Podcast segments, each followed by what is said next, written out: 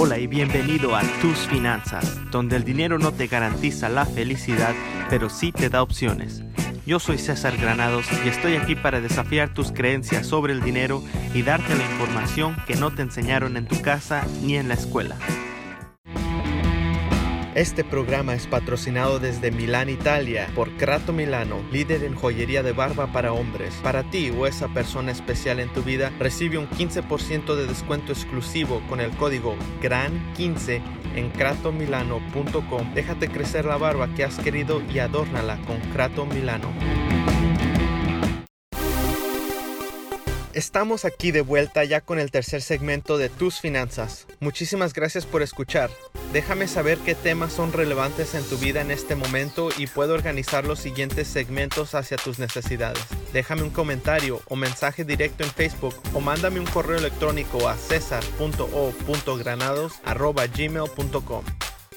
El último episodio hablamos sobre la importancia de medir tus gastos para evitar fugas en tu presupuesto y te di una de las áreas donde es más probable que estés pagando de más cada mes. Pero también hablamos sobre la mayor importancia de generar más ingresos a fin de poder fundar no solo tus necesidades, pero también tus metas y sueños. Porque como dije anteriormente, solo hay hasta cierto punto que puedes reducir gastos sin tener que comer sopa instantánea todos los días.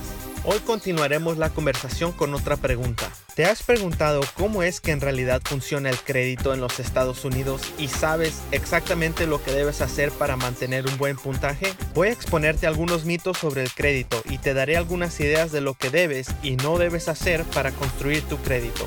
Y justo allí se encuentra el primer cambio de paradigma que debes hacer si quieres tener éxito en esto. El crédito no se construye, solo se deja de destruir. Casi todos los factores que se toman en cuenta para calcular tu puntaje de crédito solo miden que no te hayas equivocado, con la excepción de la edad de tus cuentas, la cual lo único que puedes hacer para mejorar es esperar o subirte a una máquina del tiempo.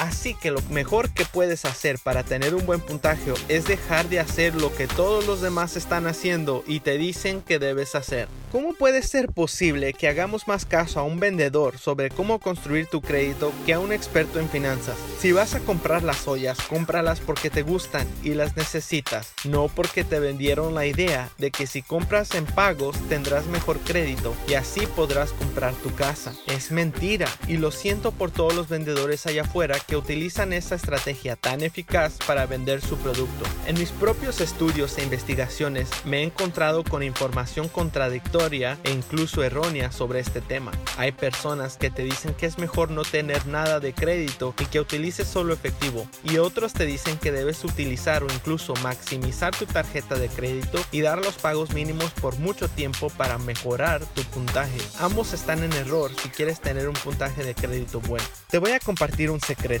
Es posible tener un buen puntaje de crédito sin tener que pagar un centavo de intereses. Así que si estás comenzando tu crédito por primera vez y tu familia o amigos te dicen que vayas a la mueblería y te compres un sillón a pagos o que vayas a comprar algo con tu nueva tarjeta de crédito y hagas el pago mínimo, no les hagas caso, por lo menos no si quieres buen crédito. Cuando comencé a estudiar sobre el crédito en deseo de establecer el mío, tuve miedo por todas las historias de horror y decidí mejor postergarlo, pero cuando aprendí cómo funciona en realidad, fui a mi credit union, apliqué para una tarjeta de crédito de 500 dólares y no la usé para nada por 6 meses. Después de los 6 meses tenía un puntaje de 712, lo cual se encuentra en un rango bueno y es 25 puntos más alto que el promedio nacional. La cosa es que si después de estos seis meses o poco antes hubiera comprado algo de 500 dólares y diera los pagos mínimos hasta terminar de pagarlo, mi puntaje hubiera bajado drásticamente y subiría de vuelta poco a poco hasta que terminara de pagar mi deuda, dándome la ilusión que estaba mejorando mi crédito cuando en realidad estaba deshaciendo el mal que había hecho. Esa es la trampa en la que muchos jóvenes e incluso adultos caen. La verdad es que tu puntaje de crédito ya era bueno, solo que tú lo arruinaste y poco a poco lo estás arreglando. También existen agencias de reparación de crédito que te cobran cientos de dólares para ayudarte a repararlo sin enseñarte cómo lo hicieron, para que tengas que continuar regresando con ellos cuando continúes en tus mismos hábitos. Estoy en el proceso de crear un curso específicamente sobre el crédito donde te voy a dar detalladamente los diferentes factores que se toman en cuenta para calcular tu puntaje mes a mes y darte la guía que necesitas para tener el crédito que quieres y utilizarlo en lo que en realidad importa como comprar una casa. Este conocimiento te puede ahorrar decenas de miles de dólares en tu vida si haces las cosas de la manera adecuada. Mi curso estará a la venta muy pronto por solo 97 dólares, pero puedes obtenerlo en precio de preventa por tiempo limitado por solo 47.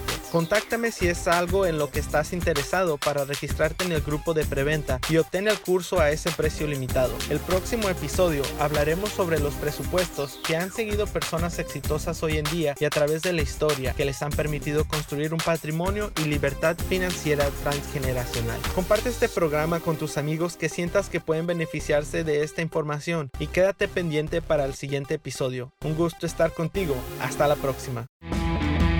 Este programa es apoyado con la contribución de nuestros oyentes. Agradezco a los que ya están apoyando con su donación. Y si no sabías que podías hacer esto, puedes apoyar este proyecto por medio del portal de Anchor por el enlace en la descripción.